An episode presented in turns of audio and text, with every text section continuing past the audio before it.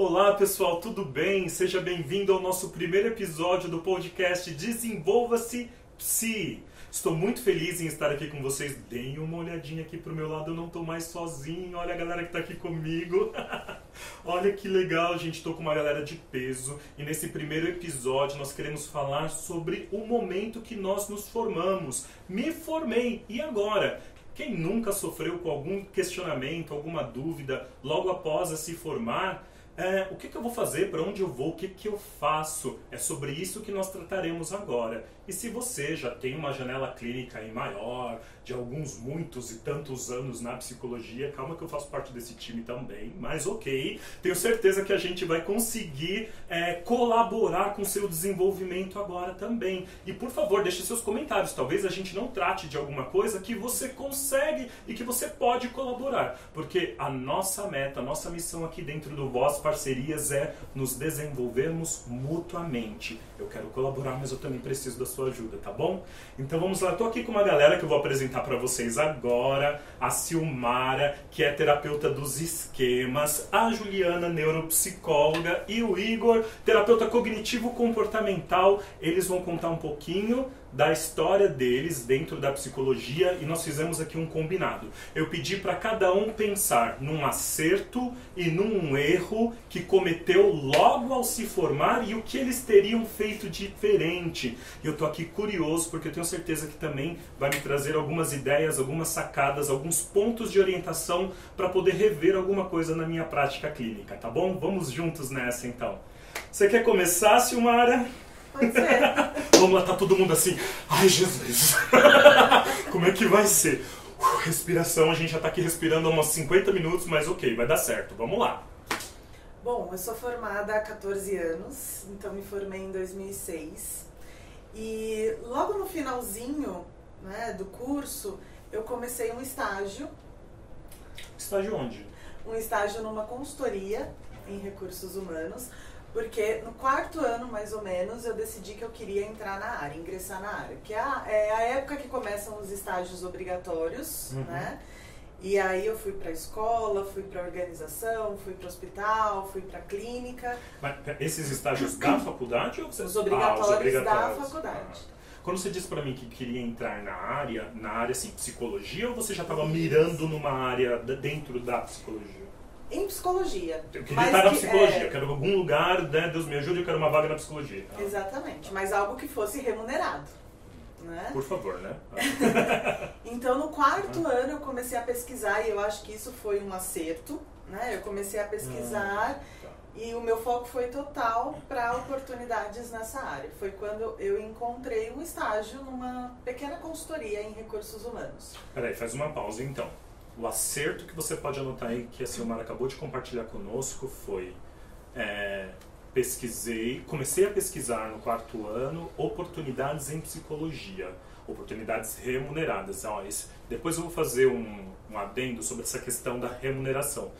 Acho difícil alguma outra área né, começar uma discussão já falando isso, um estágio remunerado, isso é próprio da nossa área. Por que será que isso acontece? Então ela queria um estágio remunerado e ela encontrou na área de RH. Então, se você é estudante de psicologia, ou se você é, é, se você ainda é estudante de psicologia, é importante que você esteja pesquisando desde já áreas para que você possa atuar. De repente tem uma vaga aí que chama a sua atenção. Isso. E aí, com os estágios obrigatórios né, da faculdade, eu fui percebendo o que eu não queria, o que eu não me identificava. Né? Então, quando eu consegui esse estágio no, no RH, eu estava no quarto ano. Então, foi um ano de contrato. Hum. E no final do contrato do estágio, eu também estava me, né, me formando, né, ao final do curso. E aí eu recebi um convite para uma vaga CLT na área de RH. E dali começou a minha carreira e foram 12 anos em recrutamento e seleção e outros 12 anos em recrutamento Isso. e seleção. Então você não entrou para a clínica direto. Não, não entrei. E aí eu acho que tem a ver com erro também. então vai lá, segue. 12 anos em recrutamento e seleção. Depois eu falo é. para vocês como eu não quero, não gosto, não aguentava recrutamento e seleção. Mas ok, vamos lá. Então, hum. o erro, por que, que eu falo que foi erro? Né? Porque assim, eu comecei a faculdade, a faculdade com 18 anos e eu me formei com 22 anos. E teve um professor que comentou, né, que assim, pessoas muito novas na psicologia poderiam não passar uma credibilidade, né, para os pacientes, né? Porque imagina, uma pessoa de 22 anos, né, atendendo uma pessoa mais, né, mais madura, mais velha, né? Que tipo de é, acolhimento que poderia fornecer se não sabia nada da vida, se não tinha passado por metade das coisas Você ouviu isso do seu professor. De um Ele professor. estava dando um conselho para todos. Isso, o conselho era, Sentir medo. né, assim, olha, é, seria, o ideal seria as pessoas estudarem é, psicologia a partir dos 35 anos. Nossa, ele falou isso? É. Porque aí depois, né, até se formar, já vai estar com uns 40. Nossa, E aí, gente, provavelmente, já- né? Dos já vai 18 ter ao alguns, 35 eu é. faço o quê? Né? Ah. vai ter tido alguns relacionamentos, vai ter filhos, então a identificação seria maior. Foi Porque faz terapia só pessoas acima de 35 anos, né? Ok, tudo bem. Exato.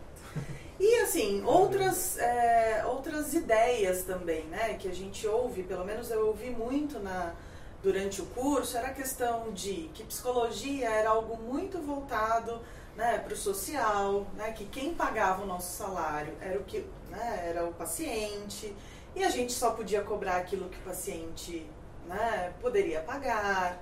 Né, é, para Então, você mais ou menos, assim, não é que eu posso cobrar o que o paciente pode pagar, é ele que determina quanto Ele ele, que quer pagar, era isso. Essa era o- a orientação na faculdade. É, tanto que assim, a gente não podia dar o preço. né? A orientação era não dê o preço. Veja o que o cliente, né, na época o Aham. paciente, né, Uhum. pode né, desembolsar, investir na terapia. Né?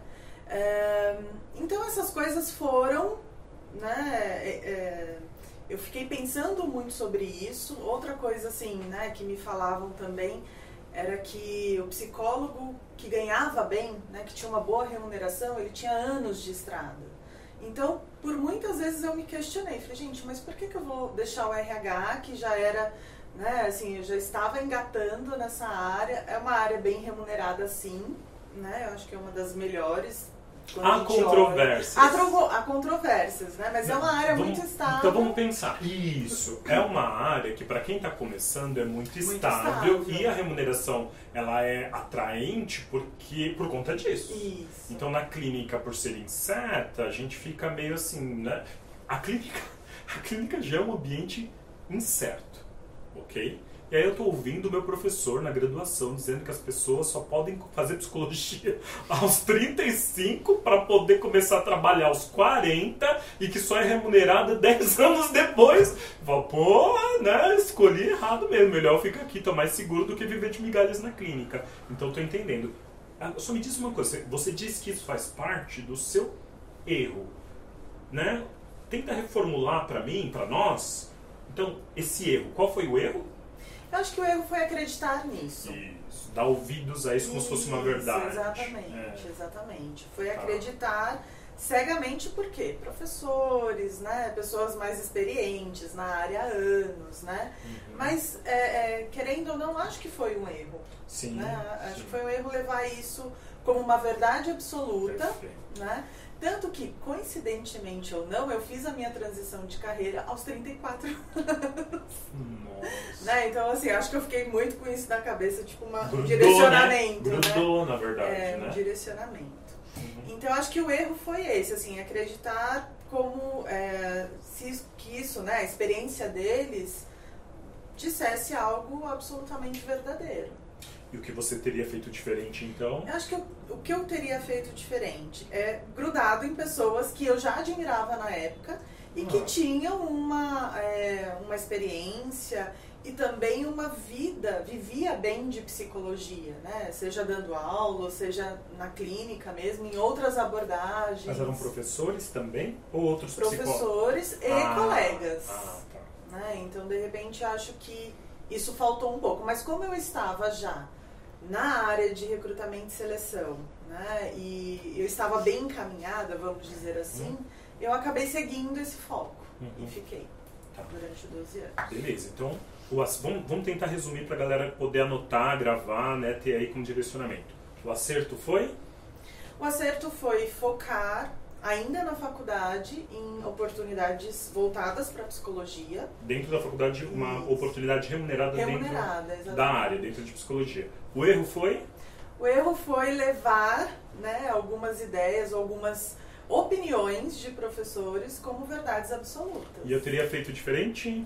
Eu teria grudado né, em pessoas que eu já admirava, pessoas que já viviam bem da psicologia, né, e, enfim, né, pedir uma ajuda, um auxílio, né, supervisão, Ah. terapia. Acho que isso também foi um erro. Acho que a terapia ela tem que começar bem antes do último ano. Eu deixei para o último ano, mas eu acho que precisa acontecer bem antes do último ano, até para o seu próprio autoconhecimento, né? para você ter outras perspectivas. Né? Eu concordo. A gente vai poder focar bastante nessa questão do autoconhecimento em outras conversas, mas para mim é ponto É. central. A gente perde a dimensão do quanto as nossas crenças disfuncionais elas influenciam diretamente em como nós é, nos relacionamos com o nosso trabalho. Tá certo? Silmara, obrigado. Agora a gente vai dar continuidade aqui. Vamos lá, Ju! Quero ouvir de você também. Me conta um pouquinho da sua história. Como é que foi isso? Bom, esse ano eu faço seis anos de formada, né? E foi assim, bem diversificada a minha formação, porque eu entrei com a ideia de RH, só que quando eu tive a experiência, eu não gostei. Entrei pra fazer a psicologia por conta do RH, quando eu tive a experiência aí de quase um ano e meio, não gostei. Não gostei, não me achei, achava aquilo, eu não via a psicologia acontecer como acontecia na minha cabeça. E aí fui ampliando o olhar, então eu fui é, participando de outros nichos da, da psicologia, que isso foi um acerto para mim, Uhum. né? E por fim, no último ano, no último semestre quase, eu comecei a atuar numa ONG dentro de uma comunidade aqui na Uhum. Zona Sul de São Paulo. E eu acabei ficando lá quatro anos, né? Qual comunidade? Comunidade Paraisópolis. Paraisópolis. E- Mas você, qual foi o acerto? O acerto foi ampliar o meu olhar, mesmo não tendo gostado do que eu queria fazer, né? Eu tive a experiência e não gostei, só que eu não desisti, né? Eu olhei para aquilo e falei, ai, que saco, e não fiz mais nada. Eu ampliei. Então eu tive uma experiência com um autista, Ah, né? Fui fazendo algumas formações, trabalhei como AT e Você fui trabalhou com matéria? conhecendo- Olha isso! Também. Fui conhecendo até que no quarto ano da faculdade acabamos fazendo um trabalho sobre psicologia do esporte. Né? Então eu desenvolvi o ano inteiro junto com algumas colegas da, da sala. E no quinto ano comecei a fazer o meu trabalho de conclusão de curso em psicologia do esporte e aí acabou sendo um gancho para conhecer essa ONG que atua né, com o esporte como uma ferramenta de inclusão social dentro da comunidade. E aí eu fiquei, entrei como estagiária, né, e acabei ficando de 2014 a 2018. Nossa, né? Foi uma experiência assim incrível, nunca me, me vi atuando dentro de uma comunidade, né? Então eu tinha ali um contexto esportivo, um contexto social. Participei de uma equipe de psicólogos muito coesa, assim, muito unidos, né? Era uma equipe assim incrível que eu aprendi muito, me desenvolvi muito, tanto quanto psicóloga quanto enquanto pessoa. Ótimo. Foi incrível. Ótimo. Então foi um super acerto, né, ter ainda que chateada com o que me motivou a fazer psicologia não ter dado certo, não ter brecado ali e ter encontrado outras possibilidades, né, que acabou sendo um encantamento pra mim. Uma abertura para testar outras É. coisas, gente. Olha aí, né? Foi. É, o problema da rigidez psicológica é quando a gente fica fixo, né, achando que as coisas deveriam ser de determinada forma e a gente não se abre, não flexibiliza para poder é, experienciar coisas novas. O que a Ju falou de ampliar, ela realmente esteve aberta a uma diversidade de experiências e aí ela pôde testar o que tinha a ver ou não com ela, não com base numa ideia, mas com base no agir, no fazer. Então, ou seja, você que está começando, você que está nos ouvindo, se você também seguiu, se você está preso a um lugar, a uma área, o convite é teste coisas novas. Sim. eu falo muito isso, né? Eu atendo algumas estudantes de psicologia, né? Hum. E acaba sendo, né, às vezes um, uma questão, né, de tem algumas que já estão atuando, outras não. Eu falo, amplia o olhar, né? A psicologia é enorme, né? Vai conhecer, vai desenvolver, tem muitos lugares que você consegue Uhum. entrar, né? Então, assim, eu acho, né, que em cinco anos, você enquanto estudante, você consegue permear, né? Uhum. Quando você se forma, aí é uma outra realidade, mas enquanto estudante é- é muito mais fácil, pelo menos na minha visão. Então, foi um super acerto Legal. isso, né? é, de seguir aí nessa área do esporte, fui muito feliz, né? Conheci muita coisa da, da psicologia por esse caminho do, do esporte. Outra coisa também que foi muito assertivo é, na faculdade, né? Que eu me formei na, na São Judas, Aham. me formei na unidade da Moca, nós tínhamos a, a possibilidade de ficar um, um outro ano, um sexto ano, Hum. como monitores né, do, do pessoal que estava no quinto ano. Então era muito comum, né? Nós estávamos no quinto, nós tínhamos alunos que já tinham se formado e estavam lá. Então quando eu me formei, eu passei por um processo seletivo, né? Professores fazem a escolha né, Aham. dos alunos e aí eu pude participar do núcleo que eu tinha me formado, né? Que era em cognitivo comportamental, para ficar mais um ano. Então foi um super acerto porque eu estudei um ano. Você já teve cognitivo comportamental na faculdade? Então não, Entendi nada agora. Ah. que eu acho que também foi outro acerto, né? Ah. É, não. Nós lá na, na São Judas, né, pelo menos na ocasião, nós tínhamos a escolha de núcleos, né? E eu já, eu gostava de análise de comportamento, mas faltava pra mim uma parte, Hum. que aí é onde entra essa questão das crenças Sim. que eles leem de uma outra forma. Uhum. Então, no quinto ano eu escolhi o NCC, né? Traduza. Porque núcleo de Cogni- núcleo cognitivo comportamental, Ah. porque tinha o NCP, que era de psicodinâmica, Aham. organizacional e escolar. Porque eu estaria né, com, em mais contato com cognitivo comportamental. Mas eu não tive, eu não tive a disciplina. Eu tive uma apresentação, mas não uma disciplina aí pelo menos seis meses. Não, não tive.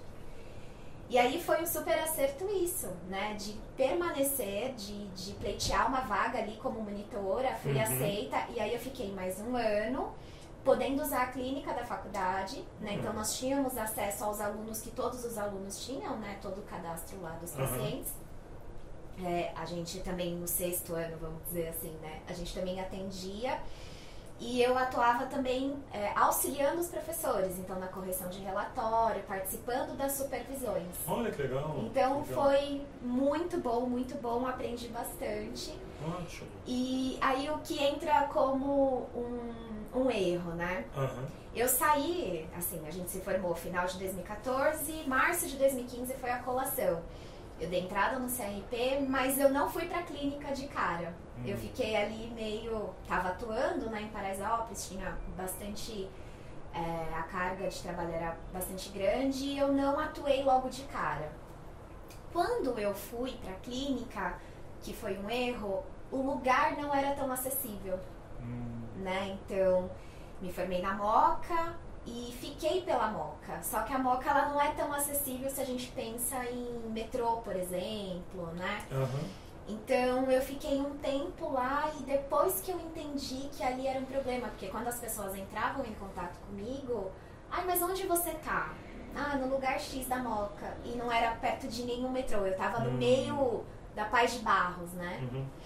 Então, acho que um dos erros, né, e uma coisa pra gente pensar é um local acessível, Tá né? ótimo. Que aí foi Ótimo. onde eu pensei melhor e aí depois eu mudei pro bairro do Tatuapé, Aham. que é onde eu estou até hoje, Olha né? Então, foi uma das das dos erros assim, né? Considerando um erro, Uhum. não escolher um lugar mais acessível, pensando em São Paulo, trânsito, Sim, né? sim. Aquela Mas eu tenho certeza que você aí na sua cidade também conhece bem os lugares e com certeza existem pontos que são mais acessíveis, mais valorizados, onde que as pessoas têm uma é, mobilidade maior e aqueles outros pontos que talvez você pague até mais barato por eles, porém o barato às vezes sai caro, porque as pessoas não conseguem chegar ou tem algum medo, depende de São Paulo, as pessoas vivem com medo às vezes em algumas situações, em alguns lugares. Então, é, estes detalhes que talvez a gente não pense quando está começando, é importante dar ouvidos porque, olha, faz diferença sim.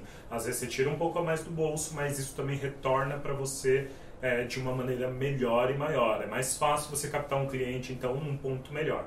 Você chegou a comentar assim que você pagou o CRP logo de cara e você não foi para a clínica, né? Sim. Então, talvez isso também é uma coisa que poderia ter sido diferente ou não? Não faria diferente. Ah, Não faria diferente. Não, não me arrependi de ter.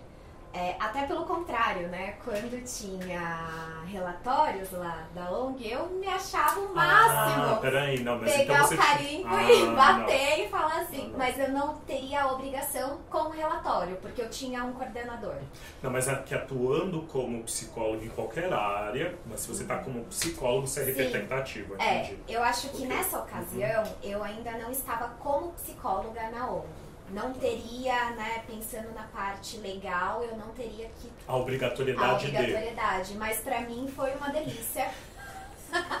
Isso tem uma identidade, É, né? Então, pô, a me dá Juliana, identidade psicólogo. o número Nossa, tal. o carimbo. Ai, meu Deus, tô carimbando uma folhinha. Então, vontade de carimbar até o chefe. né? Ai, eu tenho um um número agora. Olha, Mas por outro lado, Legal. dá um receio, né? Que você fala, caramba. tem um peso, uma responsabilidade. É, tem uma entendi. responsabilidade. Entendi. Então, não vejo assim como um Uhum. erro ter feito o registro. Alguma coisa que você teria feito diferente? Diferente. Talvez aproveitado mais o momento da faculdade para conhecer mais áreas da psicologia. Mais? Mais, Uau, que mais. bom. Já achei que foram tantas, que legal. Mas, é, Legal. Porque, Júlio, é, é infinito, né? Psicologia é um mundo infinito. Você consegue. Imagina, não sei em que ano que eu tava, uma colega de sala falou assim: ah, eu tenho vontade de conhecer a psicologia na publicidade, a psicologia das marcas, das cores. Eu fiz assim: tem psicologia nisso? Perfeito. Sim. Né? sim. Então, assim, olha o quanto de coisas Aham. que você consegue, né? Porque fica muito nesse contexto, né, Sil?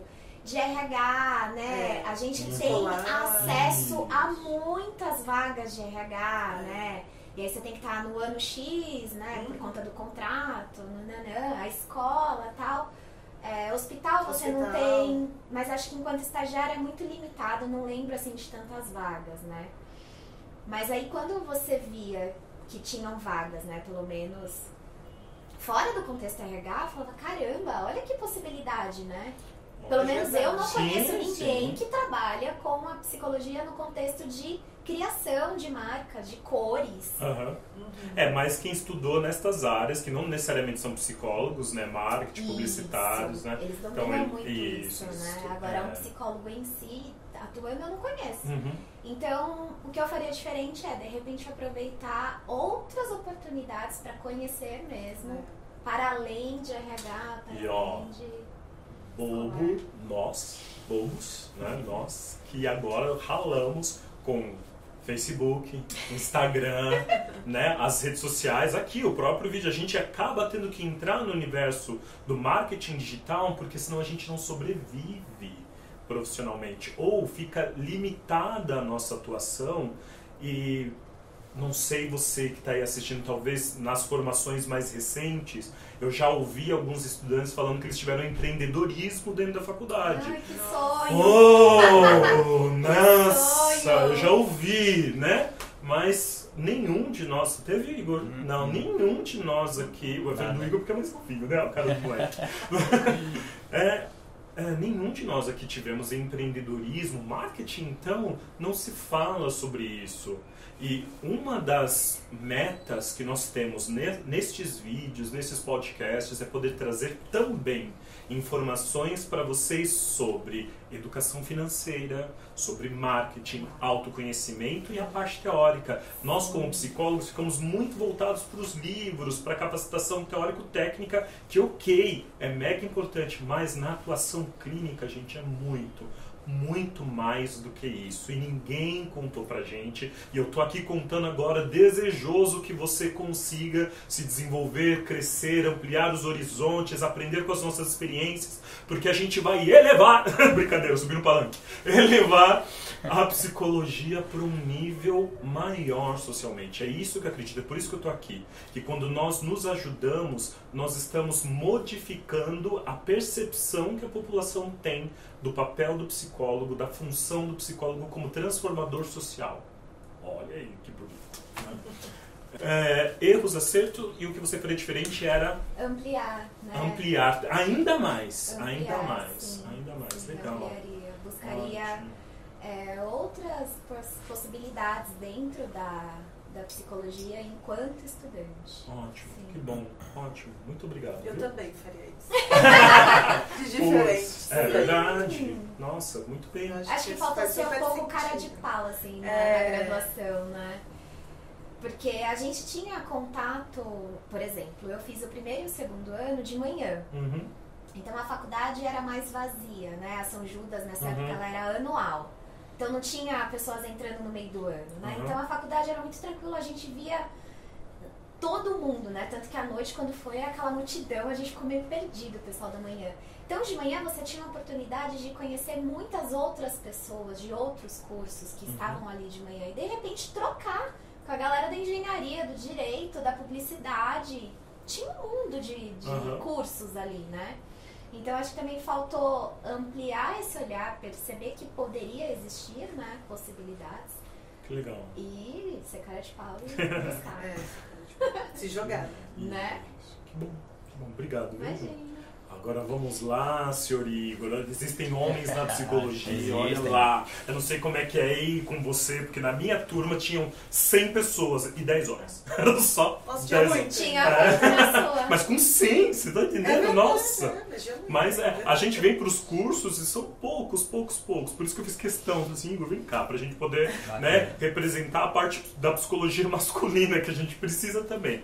Tem muitos fatores que fazem com que mais mulheres estejam na psicologia do que homens. Aí a gente pode né, é, avaliar um pouco historicamente a dinâmica do cuidar, mas não é o caso agora. Conta pra mim um pouco, senhor, pra gente, na verdade, né, sobre um acerto, um erro que você faria diferente na sua trajetória. Perfeito, Júlio. É, me formei faz pouco tempo também. Uhum. As meninas se formaram um pouquinho mais tempo do que eu. Tenho três anos de formação, Olha aí. mais novo daqui da turma. Ah, E aí tive muitas ambivalências na minha formação. Então, eu tive o privilégio de estudar TCC durante um ano inteiro. Imagina, seis meses só, né? Na não Unip. vi. É, Ela não viu seis meses e aí É. você estudou um ano inteiro da cognitivo comportamental. Cognitivo comportamental. É isso, Da- tem que garantir, né? Porque o pessoal ainda confunde às vezes, né? Ah, eu tive comportamental, não, da cognitivo Do comportamental. Aaron Beck ainda. que legal! Arrepiei, que bom. Ah, E eu gostei muito quando eu entrei em contato com a, com a TCC. Mas aí no decorrer da faculdade, entrando nos estágios, eu não tive a oportunidade de escolher a TCC. Eu até coloquei lá a TCC comportamental como escolha, mas eu fiquei entre duas opções, Fenô e psicanálise. uhum. A Fenô já tinha tido uma experiência em plantão psicológico. É uma matéria que eu gosto bastante, acho bem interessante, mas não é não tenho muito afinco com ela. E a psicanálise também é a mesma coisa. Então, ah, vou para psicanálise, pelo menos conheço um pouquinho mais. Então, Uhum. tive essa experiência clínica na, na faculdade, com o plantão e com atendimento clínico em psicanálise. E aí, eu acho que eu entraria talvez um dos meus acertos ou erros, por quê? Após a minha formação, eu fiquei um bom tempo sem trabalhar. Fiquei desempregado por um bom tempo, longos um ano e meio. Por quê? Ah, eu tinha muito medo de entrar na clínica. Vou explicar o motivo. Quando eu estava na. Nem precisa muito, que nunca. Você tem medo? Você não tem medo? Que problema você tem? Não, brincadeira. Todo mundo tem medo. Nossa, Ah. é. Eu tinha muito. Na verdade, o medo que eu tinha era mais a parte burocrática. Porque na época da faculdade era aquilo: relatórios, atendimentos, correção de relatórios, novos relatórios, Não, atendimentos. Transcrição de sessão, né? É Exatamente. ponto a ponto. Se você é Fala estudante está ouvindo, gente, existe um mundo além dos relatórios, tá? Um mundo melhor, feliz. Existe alguma coisa além do arco-íris, tá bom? Olha, porque assim, claro, todo psicólogo tem que fazer registro dos seus atendimentos, mas não é como na faculdade, tá? Existe um, um horizonte diferente. E essa era a minha crença absoluta, de que saindo da faculdade vou fazer muitos atendimentos e muitos relatórios. Falei, não quero isso. E aí eu comecei a me aventurar em outras coisas. Eu mandei muitos currículos para a de RH, que eu também tinha muita ressalva, mas não consegui nenhum porque não tinha experiência. E antes da minha formação, eu tive o privilégio de fazer parte de uma ONG também. Eu fiz um trabalho voluntário durante três anos também, enquanto, enquanto era aluno. Então, aprendi algumas coisas na faculdade e tentava fazer mais experiências ali na, no abrigo de acolhimento infantil. E lá eu não fazia psicologia, eu era mais um educador. Eu dava aulas ali de reforço escolar. E eu também tinha uma ressalva com atendimento infantil. E fui logo num lugar onde tem crianças e adolescentes e também outros adultos. Então era uma dinâmica ali totalmente diferente. Outro erro que eu posso colocar é que eu saí desse emprego. Rapidinho, defina o erro anterior, só pra gente, numa, numa frase. O erro seria não arriscar. O medo de não arriscar. Hum, muito bom, entendi. Uhum. E aí o meu outro erro é que eu tinha um emprego, eu tinha meu salário fixo, e eu resolvi sair para aventurar na psicologia, achando que a porta ia estar aberta, que sem pesquisar nada, sem saber como é que estava o mercado. Entendi. Fiz o meu CRP também, paguei uma, um boleto bem caro, e fiquei um ano inteiro procurando coisas e não achava nada. E aí eu comecei a pesquisar outras coisas, o que, que eu poderia fazer de diferente. Durante a minha formação, eu fiz curso específico em uma coisa só. Eu queria muito entrar na psicologia criminal, investigativa. Eu estudei muito sobre o Paul Ekman, que estuda sobre as emoções, análise ali do, do linguagem corporal, microexpressões faciais. Eu achava isso fantástico, via isso em séries, em filmes, Light to me. Light to Me, perfeito. Eu falei, eu quero isso pra minha vida, olha que lindo, que fantástico. E aí eu fui fazer uma pós-graduação lá em Ribeirão Preto. Moro em Santana de Hum. Parnaíba e ia pra Ribeirão Preto. São quatro horas de viagem. E quando eu cheguei lá, eu falei, será que é isso mesmo que eu quero? Participei de um congresso lá, comecei a observar algumas coisas e falei, eu acho que não é isso que eu quero. Que aí saga, hein? Que sabe. Meio desorientado. Mesmo assim. desorientado. Fui É. sem pesquisar nada. Não olhei mercado, não olhei quanto que ganha. Só fui. Hum, E aí tive a decepção de não continuar e pagar um valor altíssimo de multa rescisória Nossa. No curso? no curso. Então a gente aprende. Aprende com erros. blá, blá, blá. Que a ideia é essa, gente. Nossa, que saga. Muito valor saindo, nada entrando. Nada entrando, né? só saindo. Nossa. E eu tive. Qual era, qual era o sentimento de ter estudado cinco anos e se ver nessa condição? Decepção total. Aquela frustração, aquela raiva. Eu fiquei com Ah, tanta. Essa emoção, essa É. daí. Eu fiquei com tanta raiva, Júlio, que eu falei, caramba, o que, que eu fiz da minha vida? Estudei cinco anos pra estar aqui jogando videogame, estudando, Nossa, vendo série. Primeiro eu tirei um, um tempo sabático, porque eu fiquei TCC, relatório, cuidando de criança. Falei, vou descansar um pouquinho, mandar alguns currículos aí e vamos ver o que acontece. Quando não tinha retorno, começou a me preocupar. Uhum. Aí eu comecei a entrar nos concursos da vida. Foi aí que comecei a entrar nos livros, estudando diversas matérias, porque no concurso vai psicanálise, fenomenologia, uma coisa. Gente, vocês ouviram isso? Assim, eu já senti raiva de ter escolhido psicologia em uma época da minha vida. E eu senti raiva porque eu via os meus amigos de outras áreas que se formaram em engenharia, que se formaram em TI, que tinham estudado menos da metade, tipo dois anos, né, um curso de formação deles, assim, e ganhando muito mais. Eu lembro que eu ganhava assim menos do que 600 reais e eles tiravam na época 2, 3 mil, que parecia um dinheirão há 10 anos atrás, né? Quando eu me formei, quase 10. O ano que vem, né? É... O ano que vem completará 10 anos que eu me formei. Agora, eu também fiquei, putz, né? Na escola eu gostava disso, gostava daquilo, gostava daquilo outro. Por quê que eu fui escolher psicologia? Porque era um mercado que parecia muito fechado e eu não fui orientado, não fui instruído. Eu já estava na área. Eu já trabalhava com psicologia. Já, e sentia raiva. Você nem estava Nem na estava. psicologia. Eu sentia raiva pelo que eu ganhava. O valor era muito baixo. E essa raiva toda me fez questionar por que, que eu fiz isso. Eu gostava tanto, gosto tanto de matemática e fui logo para a área de humanas. O que está acontecendo? e é isso que você fala atrás, Júlia, é muito importante das nossas distorções cognitivas, né? Aquelas comparações injustas. Hum. A gente acaba se comparando com o outro, às vezes o outro tem um recurso financeiro um pouquinho melhor e fala, nossa, lá ele consegue porque ele tem dinheiro, eu não consigo porque eu não tenho tanto dinheiro. Uhum. E aí eu me vi nesse tempo de estudar bastante para concurso. Então, nesse momento de concurso, eu olhava diversas matérias. E dentre elas tinha a TCC. E eu, toda vez que olhava o TCC, eu falava, hum, isso aqui é interessante. Eu tive a oportunidade na faculdade e também tinha me interessado. Só que como eu fiquei no estágio só em fenô e psicanálise, a TCC ficou de lado e eu fiquei naquilo que eu estava aprendendo, que eu precisava desenvolver aquilo. Fui para diversos lugares de São Paulo, todo lugar que eu ia encontrava amigos de colegas de sala passando pela mesma situação, desemprego e vamos em concurso.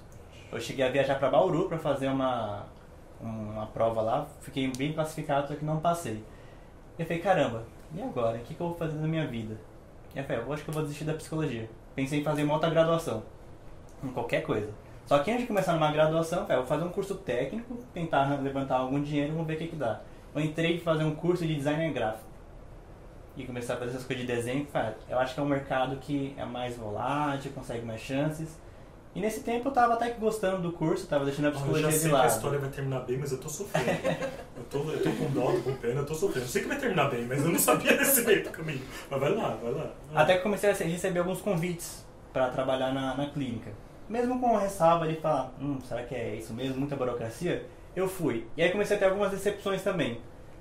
Uh, pedia um, um tempo mínimo de formação, não pedia nenhum tempo mínimo de atendimento. O mínimo que algumas clínicas que eu bati na porta e me atenderam é, pediam um mínimo de três anos de formação.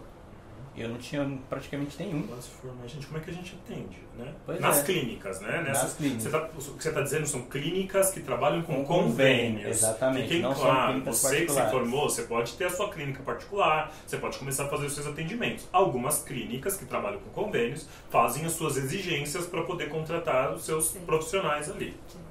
Até que um certo dia recebi um convite, aí não tinha mínimo de exigência de tempo de experiência.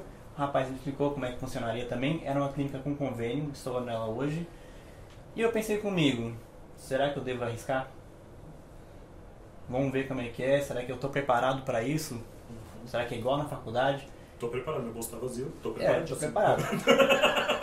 e eu falei, ah, vamos ver o que, que dá. Na faculdade eu tive uma experiência e eu acho que dá pra gente tentar. E aí eu coloco isso como meu acerto. Eu tive um erro de não tentar, o medo, O medo. e depois eu tive um acerto de passar por cima do meu medo e entrar na clínica. Isso. Passar por cima do medo significa já agir com o medo mesmo, tá? O medo vai ser parte. O medo diz coisas boas sobre nós, que você tem cautela, que você tem cuidado com as pessoas, né? O medo não diz só que você não está preparado, ele também demonstra aquilo que você valoriza. Então faz bem que você consiga dar passos mesmo com o medo presente. Ufa, que bom que você foi. Eu fui. Tem até uma, fazendo um adendo, agora nas leituras, que eu sou da, da cognitivo comportamental, tem um teórico que eu gosto bastante que é o Leahy. E um dos livros dele ele fala do risco aceitável. Uhum. Como você faz coisas todos os dias que correm vários riscos de, de vida, de acidente, qualquer coisa, mas você corre esse risco também. E tem coisas que você não corre e você não aceita. Por quê?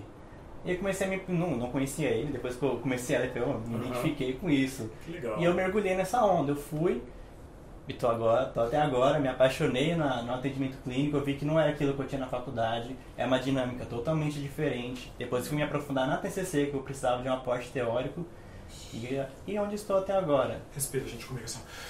Ah, é um, é um Ele alívio. tá atendendo, gente. Ele tá Deu trabalhando, certo. deu, Deu certo. Ele certo. tá- Ele tá, é isso aí. Ah, É como se fosse uma aposta, eu apostei em mim mesmo e fui Aham. até o final. Acho que legal. o tempo que eu fiquei desempregado me ajudou a ter muita reflexão, de ver realmente se é isso que eu quero. Comecei a ter uma, uma pesquisa maior, de ver se a clínica seria uma boa, se o RH seria uma boa, se alguma Uhum. outra é, especialidade seria uma boa. Então comecei a pesquisar um pouquinho mais. E quando apareceu essa oportunidade, falei, vamos dar uma chance. Se não for, a gente tenta outra coisa. Ainda bem que deu certo, eu tô nesse caminho até agora. Então, o erro foi, não, eh, foi ter ficado com medo, né? Ter parado no medo. Ter parado no meio. Certo, não ter, não ter arriscado. Depois foi ter agido mesmo com o medo presente. Esse foi o acerto. E o que você teria feito diferente? Talvez um pouquinho com a que a Juliana falou, de ter experimentado outras coisas no, momento da faculdade ainda. Porque enquanto eu era aluno, eu fiquei preso em uma coisa só. Apesar de gostar muito da, do Paul Ekman, ali das microexpressões faciais, eu só fiquei nisso. Entendi. Eu só ficava naquilo. E eu não fui para outras áreas, porque eu tinha aquela questão da clínica. Eu não gostava, então não vou aprimorar nisso. Talvez fazer, iniciar uma pós-graduação no último ano, talvez fazer alguns cursos de preparação profissional, capacitação profissional e ir tentando. Um pouquinho que a, que a Juliana falou da, desses, dessa experiência no, no sexto ano depois de formação, eu acabei fazendo o contrário. Na faculdade onde eu tive não teve isso. Só que como eu não trabalhava, eu estudava à noite, uhum e eu ia de manhã também estudar. Então era turmas diferentes, às vezes com professores diferentes. Então, ou eu ficava de manhã na faculdade, estudava com outros professores, às vezes com outra pegada, às vezes almoçava na faculdade e continuava lá à noite, então ficava o dia inteiro. Isso, esse sangue nerd que eu gosto, por isso que eu trouxe ele pra cá. Então, é esse... e por sorte, no meu quarto, quarto não, no meu segundo ano, no meu quarto semestre, eu tive o privilégio de conseguir uma bolsa para a Uni. E aí eu migrei da noite para a turma da manhã. E foi legal porque eu consegui fazer essa, esse vínculo com eles, de fazer amizades. E eu continuei esse mesmo processo. Eu fui de manhã, depois continuava vindo à noite. Eu gostava bastante do pessoal da noite. Fez duas faculdades. Fez duas é, faculdades. Só que depois que começou os estágios, não dá mais pra fazer isso. É bom que você consegue tirar outras experiências, com outras visões, com outros professores. Acho que isso resume bastante o meu repertório de profissional e de estudante também. Poxa, bacana. Muito obrigado. Gente, olha, olha que riqueza que está vindo daqui. Eu tô mega satisfeito, impressionado, assim, com tudo que vocês têm apresentado, que trouxeram para compartilhar conosco. Sabia um pouquinho, não sabia de detalhes, estou aqui também impressionado e feliz demais e muito orgulhoso de ter escolhido essa galera para estar tá aqui. Falei, putz, eu sei escolher, brincadeira, mas sim mesmo. não, que bom, que bom ouvir isso. Bom, ninguém que perguntou, mas eu vou falar também como é que foi meu início, que eu acertei.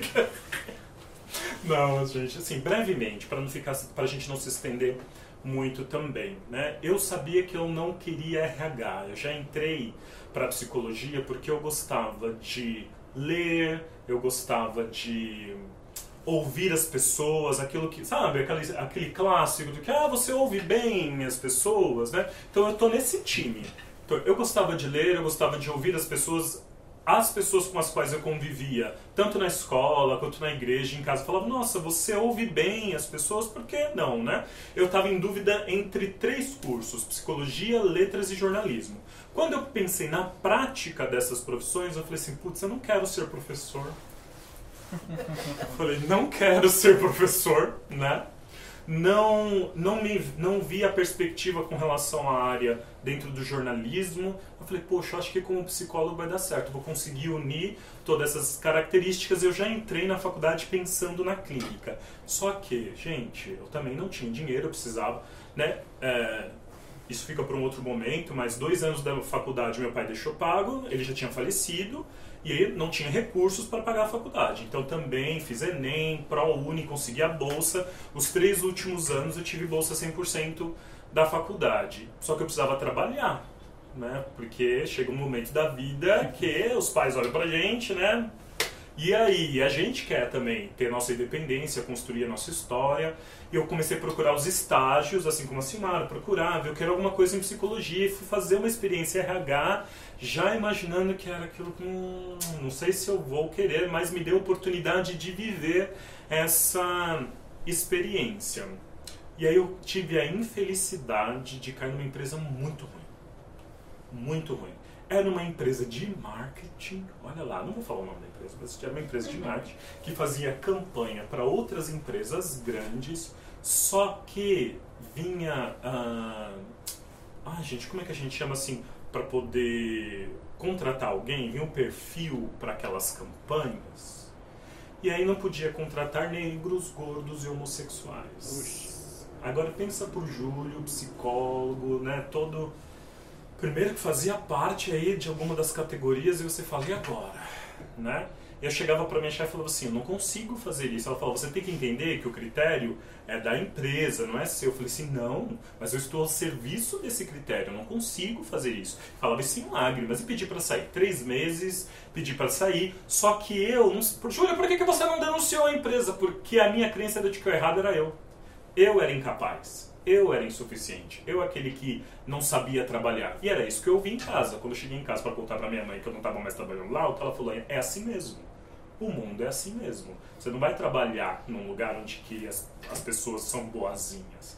Eu falei, mas eu também não quero estar a serviço disso. E aí eu passei também, eu saí em março, eu fiquei, foi até novembro, alguns meses, aí não sei quantos meses dá de março a novembro, e olhando os meus amigos ganhando o que eu falei. Eu tava para me formar, né? Mas sem, sem ter remuneração alguma. E aí eu consegui um, eu vi uma, uma dica, uma coisa que eu acertei. Uma das minhas professoras estava dando uma aula, certo? E ela falou que durante a formação ela fez um estágio não remunerado com pessoas com deficiência intelectual e autismo. E que ela tinha uma instituição, e aquilo estalou dentro de mim. Eu falei assim, nossa, eu vou pedir uma oportunidade para essa professora. Peguei o e-mail dela, mandei e falei assim, olha, na aula você comentou isso. Eu quero muito um estágio, mesmo que não seja remunerado, para eu ter experiência. Você tem uma oportunidade para mim? Ela falou assim, Júlia, eu não tenho, na minha empresa a gente não está contratando agora, também não poderia aqui por conta da faculdade, mas eu tenho uma amiga que tem uma, uma instituição próxima à faculdade, encaminha o seu currículo é, dizendo que eu te indiquei. Na mesma semana eles me chamaram para uma entrevista e comecei lá ganhando muito pouco. Mas muito pouco. Acho que dava menos do que 300 reais. Era quase a condução. Também não ia todo dia, eram dois dias né, da semana ali, a gente ia estudar, depois foram três dias, eles foram gostando de mim, aí eu ficava seis dias, e ali eu fiquei três anos nessa instituição. Quando eu me formei, eu continuei trabalhando lá. Então eu saí de uma empresa que trabalhava com a exclusão das pessoas com preconceito e vim trabalhar completamente com a inclusão. Né? Gente, era uma questão assim bem, bem diferentona, né? Porque quem trabalha com pessoas com deficiência intelectual e autismo em quadros severos, eles têm um comportamento autolesivos, heterolesivos, então assim, eles se batem, eles podem bater nos outros, era prato voando, era gente que eu tinha que segurar, mas eu tava feliz, entendeu? Eu tava feliz porque eu sentia que eu estava trabalhando para transformar a sociedade para aquilo que eu acreditava. Chegou no quarto ano, eu falei, gente, eu quero atender, eu quero atender, eu vim aqui para casa da clínica, eu quero atender, eu quero atender. E eu tinha um amigo que se formou um ano antes de mim. E aí eu virei para ele e falei assim, cara, você vai ser o meu chefe. Ele, como assim? Eu falei assim, eu tenho um projeto de atendimento, né, que no, na época Projeto Diferença Serviços em Psicologia, e nós éramos vinculados a uma igreja e que tinha uma creche vinculada à prefeitura. Eu cheguei para o padre dessa igreja e falei assim, olha, eu tenho esse projeto e ele vai ser meu supervisor. ele vai ser o meu supervisor. O padre permitiu, a gente começou a atender em salas cedidas de uma creche ligada à igreja. Atendia na sexta-noite e no sábado de manhã. Ficamos lá um ano e meio. E foi aí que eu tive os meus primeiros clientes.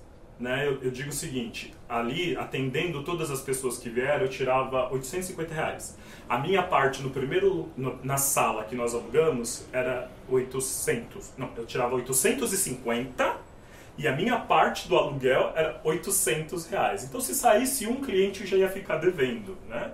Eu, te, eu tinha aí outro trabalho na área de deficiência intelectual, mas se eu for pegar a remuneração que entrava dos atendimentos, era a conta da divisão do aluguel. Então, foi realmente um passo assim, assumindo muitos uhum. riscos, mas deu certo. Então, tudo isso já, já aponta algumas coisas que eu considero que acertei. Só que aí, no momento em que nós conseguimos esse espaço de atendimento, qual foi o meu erro? Eu fiquei lá, parado. Então, eu sou da periferia de São Paulo, da região do Capão Redondo, nós abrimos um espaço depois no Campo Limpo. Eu tinha entrada de clientes lá, eu consegui encher a agenda lá, só que eu fiquei preso a um lugar de atendimento numa região periférica me ajudou durante muitos anos, mas também me limitou. Então, se eu posso apontar algo é, que eu acredito que foi um erro, foi não ter expandido o meu lugar de atuação.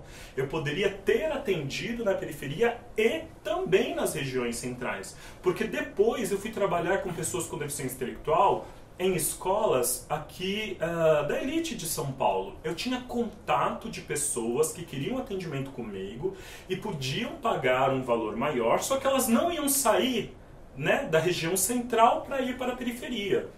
Né? É, nós sabemos que historicamente, culturalmente, é fato. O pessoal da periferia sai para as regiões centrais.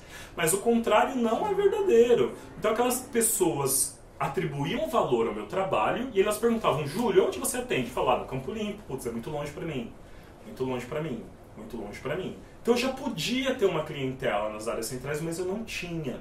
Então o que eu teria feito diferente era já diversificado, atendido na periferia, porque eu tenho atribuo valor né, aquele lugar da onde eu vim para as pessoas que moram lá, mas também nas regiões centrais, porque eu também poderia me favorecer, ter uma remuneração melhor, né? um pessoal que tinha um poder aquisitivo que poderia pagar um valor de sessão também maior, e tudo isso favoreceria os dois lugares. Então, primeira coisa, se você for escolher e tiver a oportunidade, em outros vídeos a gente vai falar isso uh, melhor. Diversifique né? Talvez você consiga ter um lugar de atendimento numa região e depois um outro. Você não precisa ficar preso a um lugar só. Você pode atender em dias. Você pode dividir dias da semana, dois dias em um, três dias em outro. Né? Você pode tentar isso. Isso é o que eu faria diferente, tá certo? Eu já procuraria ter contato com as pessoas, estar em regiões é, um pouco mais valorizadas para que eu pudesse ter uma remuneração melhor dos meus serviços como psicólogo. Então é isso, gente. Para que a gente ainda não se prolongue ainda mais, porque eu acho que vocês repararam que o time aqui adora falar, né? Nós falamos muito, mas isso é ótimo. Espero que você fique com essa riqueza. Não perca, não deixe de acompanhar o conteúdo do nosso perfil, arroba Voz Parcerias, tanto no Facebook quanto no Instagram. Agora a gente está no YouTube, a gente vai estar no Spotify também. Agora você vai ter que aguentar, a gente vai ter no LinkedIn, eu vou estar em tudo quanto é lugar. E a gente. Bom, acompanhem aí, porque eu espero poder auxiliar você que já está na carreira há um tempo, você que está começando agora a consolidar a sua carreira clínica. Tá bom, gente? Muito, muito obrigado por compartilhar esse momento comigo. Um prazerzaço estar aqui com vocês e até a próxima. Tchau, tchau.